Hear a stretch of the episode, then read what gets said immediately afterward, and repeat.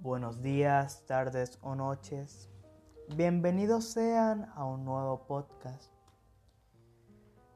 con su amigo y locutor Jesús Oliveros. Hoy tenemos un tema muy interesante del cual hablar. Hoy hablaremos sobre el género lírico, un vistazo a Pablo Neruda. Un escritor chileno, figura del género, y he tenido el placer de ver algunas de sus obras y hablar sobre una en específico, Tiranía se titula, de la autoría de Pablo Neruda para todos ustedes. Oh dama sin corazón, hija del cielo, auxíliame en esta solitaria hora en tu directa indiferencia de arma y tu frío sentido del olvido.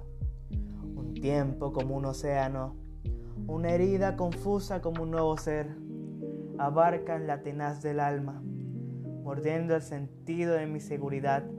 Hay algo enemigo temblando en mi certidumbre y creciendo en el mismo origen de las lágrimas.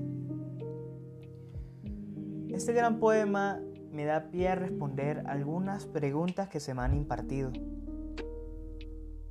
Así que, ¿qué les parece si comenzamos? Una de estas preguntas es el estilo de Pablo Neruda, su estilo de escritura.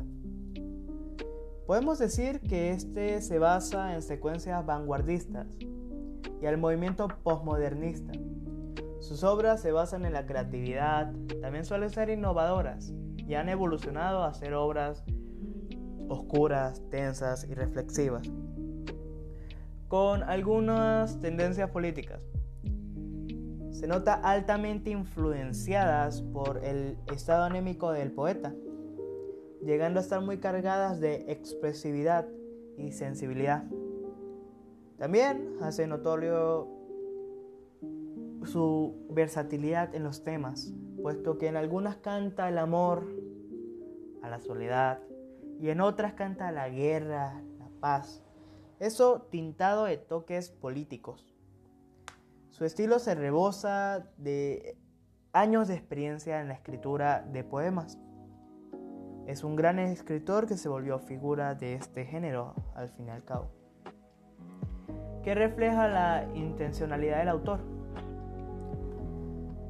En las obras de Neruda, gracias a la sensibilidad con cual las hace, tratando de dar mensajes que varían según sea la obra, Podemos ver que en, el poema de Tiranía, lo que refleja la intencionalidad del autor es, el, es la constante énfasis que se le da al sentimiento de dolor profundizado que embellece con las palabras para dar a entender el sentimiento de olvido que lo atormentan.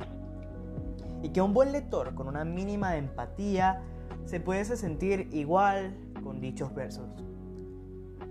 En sí es gracias al profesionalismo de Pablo Neruda que ponemos ver las, intenciones con las cuales realiza cada una de sus obras.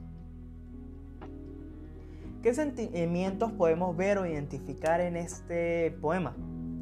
Durante todo el poema podemos ver un sinfín de sentimientos negativos, pesados, como la tristeza, el dolor, el constante sentimiento de olvido,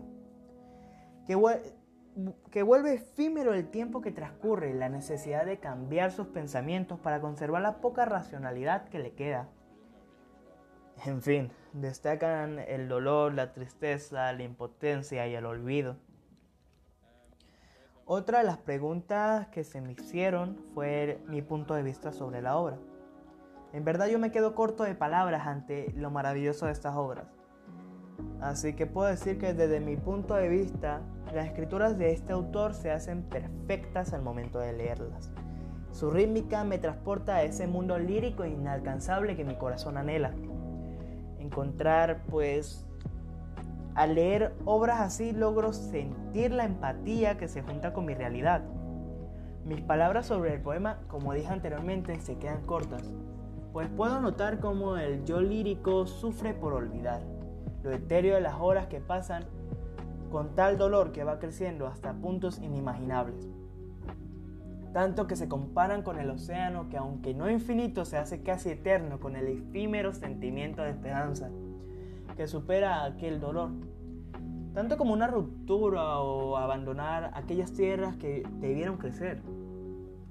Es triste notar aquella realidad que nos quiere hacer ver desde su sentimiento que pide socorro a una dama sin corazón, indiferente, para poder refugiarse en aquel lugar.